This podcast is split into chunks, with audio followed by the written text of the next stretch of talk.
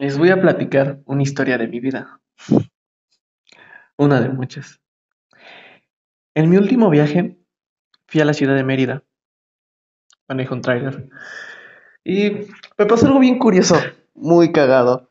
Estaba este en una cocina económica. Tenían baños y una alberquita. Y ya pues ahí estaba, pues, estaba tomando una cervecita, refrescando del sol. Qué calor hace en Mérida. Y muy húmedo. Y ahí estaba yo. Y, en eso, este, estaba viendo una serie, pero dije, voy a meterme un chapuzón. Ya me meto a la alberca, todo el pedo. Estaba meditando por mi vida. Me metía y me salía del agua. Contenía la respiración y cositas así. Y en eso se me acerca un, un personaje que cambió mi vida. O un ángel, como le dije al final de mi plática. Llegó una niñita, así, este, como la de Mahoma, Mano- Mahoma, algo así se llama la película de Disney. Así, este, un poco morena, cabello chino, ojos grandes, color café, de bonitas facciones la niña. Y empezó a nadar. Y nadaba muy, muy bien, o sea, braceaba, o braceaba, no, eso, eso. Este, estilo mariposa, nadaba hacia atrás y todo, y pues la niña me sorprendió. Y ahorita pues ta- estaban los Juegos Olímpicos y todo eso te llama la atención por alguna extraña razón, le pones más atención a ese tipo de cosas. Y en eso pues ya la niña se acercó conmigo. Los niños de los 6 7 años son bien preguntones. Ya empezó a hablar conmigo la niña y ya me preguntó que, que de dónde era. Ya le dije que de México. Y ya que si yo manejaba un tráiler, yo le dije, sí, yo manejo. Y dice, ¿cómo un niño de 26 años puede manejar un tráiler? No te creo. Le digo, pues que ya no soy un niño. Claro que sí, eres un niño. Y sí, bueno, está bien, soy un niño. Y así. Y ya le pregunté, oye, ¿y quién te enseñó a nadar? Nadas muy bien. Me dijo, no, yo aprendí solita, aquí en la casa de mi abuelita. Y le, le dije, le digo, ¿y nunca has pensado que te meten a clases de natación y todo? Porque mira, ahorita están los Juegos Olímpicos y puedes llegar muy lejos, tienes mucho talento. Y dice, ah, no, es que mi mamá no tiene tiempo. O tú dime, ¿qué es más importante? ¿Tu trabajo, el dinero o una niña de siete años? Cuando la niña me dijo eso, o sea, sí me, sí me sacó de, de onda, ¿no? Porque, este, ¿qué niño te dice eso? Yo le iba a responder que el dinero, pero no, no, también tengo humanidad. Y le dije, no, pues, una niña de siete años. Ya ves cómo sí es importante, pero mi mamá no me pone atención. Y ya pasó, la niña siguió nadando, yo me salí. En ese momento le, hablé a mi mamá y le dije, oye, ma, ¿cómo era yo de niño?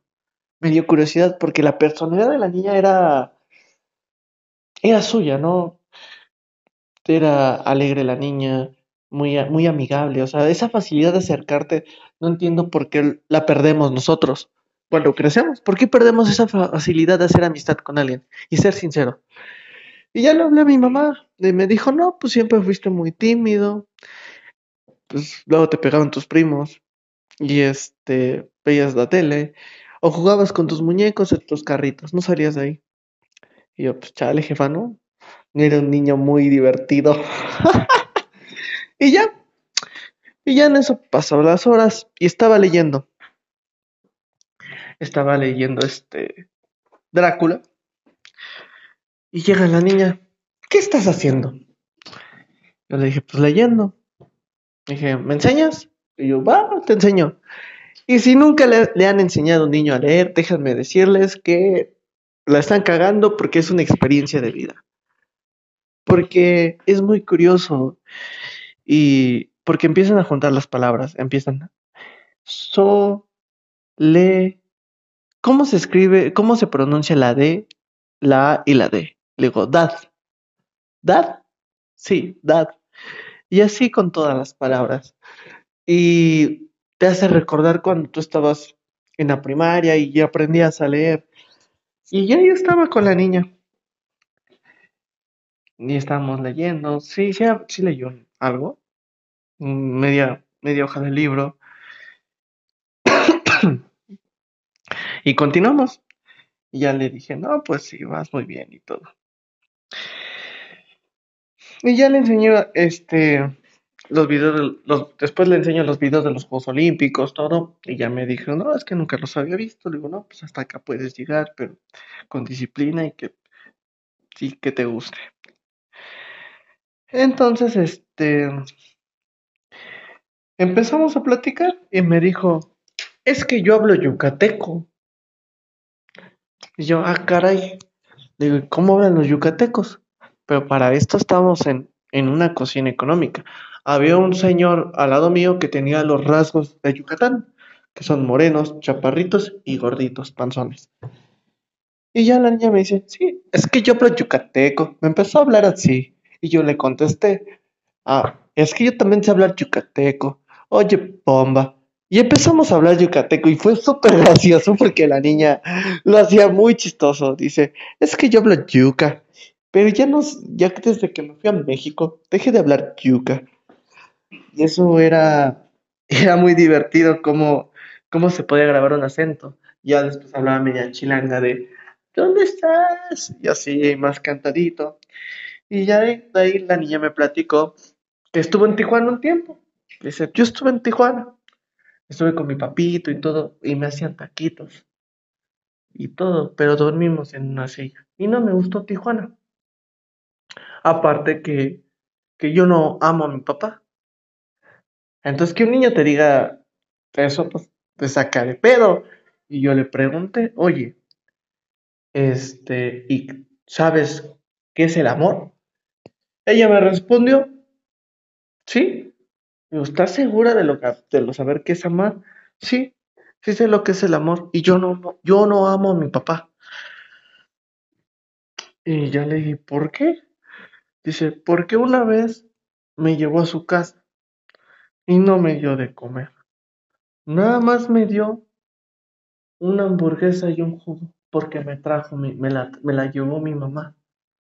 Me tuvo tres días y me tuvo que sacar este, tuvo que ir mi mamá con los policías para que me regresaran con ella. Cuando me dijo eso, yo en el fondo dije, ouch, sí me dolió, o sea, sí, sí, o sea, se siente feo eso. Pero con había dolor en su en su en sus palabras, pero era era sinceridad.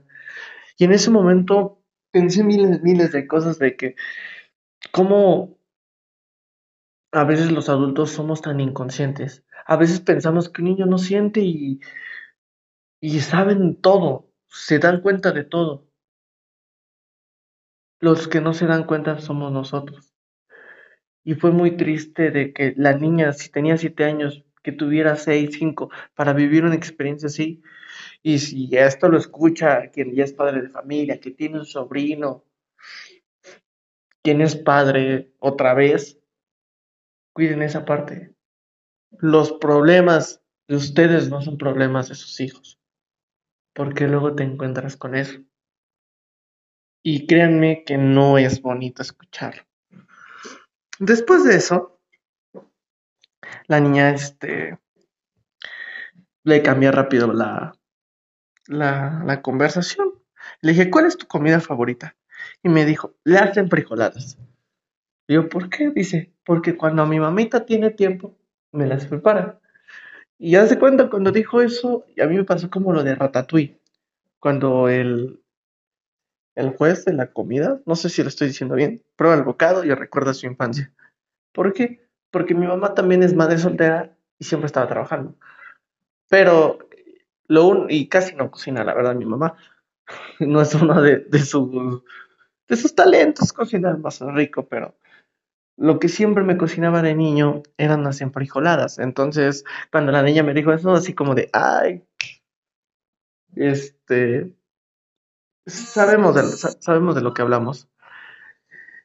Y, y fue muy padre. Después de que estábamos ahí, le pregunto al señor qué estaba comiendo. Le dije, señor, ¿usted no es de Yucatán?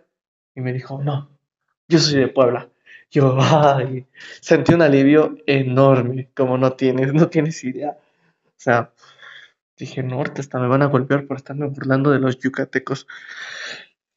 Y ya seguíamos, ya la niña, eh, seguíamos platicando con la niña, con el señor, ya le expliqué que la niña vivía, eh, nació en Pachuca. Empezó a decir, es que yo soy de Pachuca. Le digo, entonces tú eres Tusa. El señor es de Puebla. Ellos le dicen los camoteros. Yo soy del Estado de México. Todo el mundo nos dice chilangos, pero en sí somos mexiquenses, porque no somos de la ciudad. Y entre que sí y que no, salió el tema del reggaetón. Y eso me mató de la risa. Dice la niña, dice, es que a mí me gusta, me gusta perrear porque me siento cómoda. Ah, caray, ¿por qué? No, en serio, y pu- puse una canción de reggaetón. No, se empezó a descuadrar como las que veo luego en antros y así, que están bailando suelito mix. Neta, lo, mujeres lo traen desde niñas. Y, y era, era una, una persona, era muy lista la niña, muy, este, muy extrovertida. Después, este, le dije, ¿qué más música te gusta? Dice, me gusta la de botella tras botella de Cristian Nodal. Y le empezó a cantar, botella tras botella, para olvidarme de ella. Algo así iba la canción. A mí en lo personal no me gustaba, me cagaba esa canción por cuestiones personales. Pero al escuchar que la niña la cantó, ya me gusta. Y le pregunté, ¿entiendes de lo que habla la canción? ¿Sabes el contexto? No, no, nada más me gusta por el ritmo. Qué bueno que lo veas así. Después le pregunté a la niña que cuál era su sueño, dónde quería llegar. Y me dijo, no, este, yo quiero tener una cocina económica como mi abuelita, porque quiero estar con mi abuelita y mi abuelita, con mi abuelita soy feliz. Y se me hizo muy, muy lindo. Le dije, ¿no te gustaría ser abogada, doctora, no sé, este, piloto o algo así? Me dijo, no, quiero estar como mi abuelita. Bueno, es algo bonito. Después de eso, entre la plática, salió el tema de su hermana.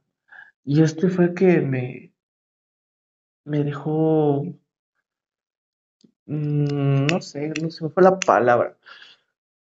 Me intrigó, porque su hermana era, era sonámbula. Y platicaba ella que dormían en dos camas. Y que luego ella a medianoche se levantaba en medio de la sala con las muñecas y se ponía a hablar sola. Para esto su hermana tiene un amigo imaginario. Entonces dice que una vez ella se paró a seguir a su hermana y cuando ella, la hermana escucha los pasos de la niña, la voltea a ver con las muñecas. Yo entre mí de no, estaba cagado de no mames. Y la niña un poco asustada, pero más preocupada por su hermana. Y que la intentaba despertar, pero no podía. Yo le dije, nunca despiertes a tu hermana así porque la puedes espantar, mejor háblale a tu mamá. Pero dice que su amigo imaginario le, este, le daba miedo. Y ya en eso, este, me, me siguió platicando que una vez, este, le enseñan videos de terror y se asusta con gran facilidad, se asustaba. Inclusive en ese, cuando estábamos hablando de eso, estaba oscureciendo. La estaba de, atrás de ella estaba el restaurante y atrás de mí pues, estaba la alberca y lo que era el jardín, pero ya estaba oscuro. Entonces cuando ya estábamos tocando estos temas, ella se distraía mucho y volteaba a ver atrás y se asustaba. Trataba de, de cambiar el contacto visual y así, pero no, se seguía asustando. Después de eso me platicó que una vez le, le espantaron, que este, estaba con su, con su prima, no había nadie más en la casa, su hermano estaba afuera y que le aventaron una chancla. Y no mames, güey, o sea, imagínate que también de una pinche chancla de la nada, o sea, está cabrón, ¿no? O sea, sí, sí, no, no, no, no está chido. Pero pues, ya eso me, ya estamos en los de terror y yo en esas cosas, pues sí le creo porque a mí me han pasado ciertas cosas paranormales que en otro, en otro episodio se las contaré. Y pues, platicábamos de... Después de eso le cambié el tema porque ya no quería que ella se siguiera asustando y ya el que estaba ya pecando de su pues, era yo. Y me dijo que ella no tenía mascotas porque no tenía el tiempo para ellas. Y mejor las dieron en adopción. Tenía un perrito y un gato. Pero vean la madurez. Y me incluyo. Yo hubo un tiempo donde los perros que tenía, fui un pésimo dueño.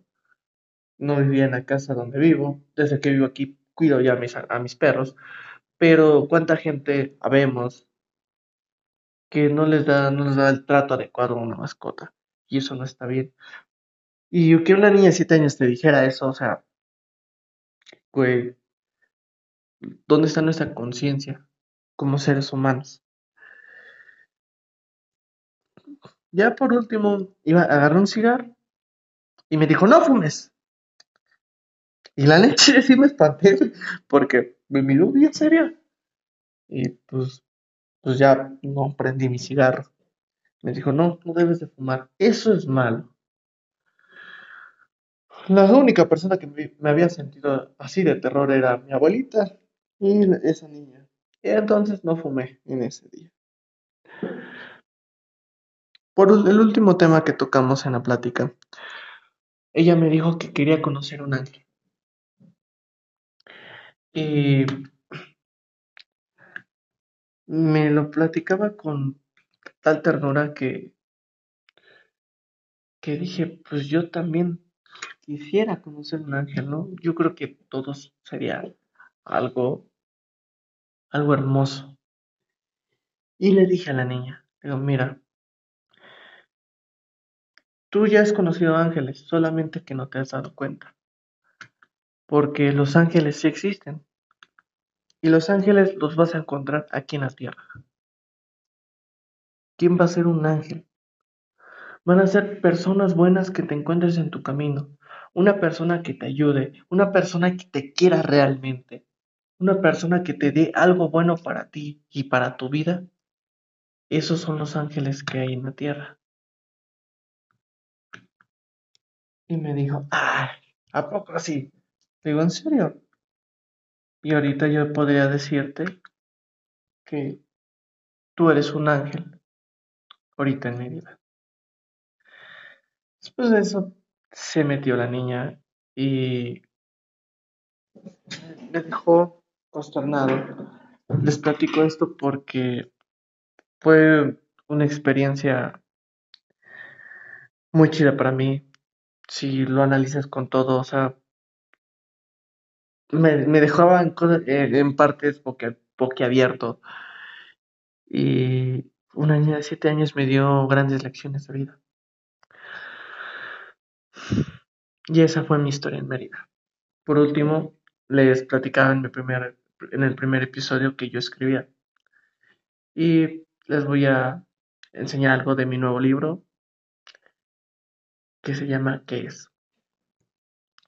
Del día a la noche. La vida corre tan aprisa, con la esperanza de llegar a un nuevo día. ¿Qué es la vida misma? Es la pregunta de la humanidad. ¿Cuál es la forma correcta de vivir? ¿El bien o el mal? ¿Lo correcto o lo incorrecto? Este mundo terrenal es un hogar de preguntas y pocas respuestas. ¿Qué te hace vivir? Dime tus razones para hacerlo. Dime por qué cantas en la ducha. ¿Qué hace a tu corazón latir con emoción? Y la razón por la que tus lágrimas se, derraman por las noches. ¿Cómo descubrir la felicidad en esta vida? ¿Acaso ser felices es parte de la vida o solo es cosa de vivir?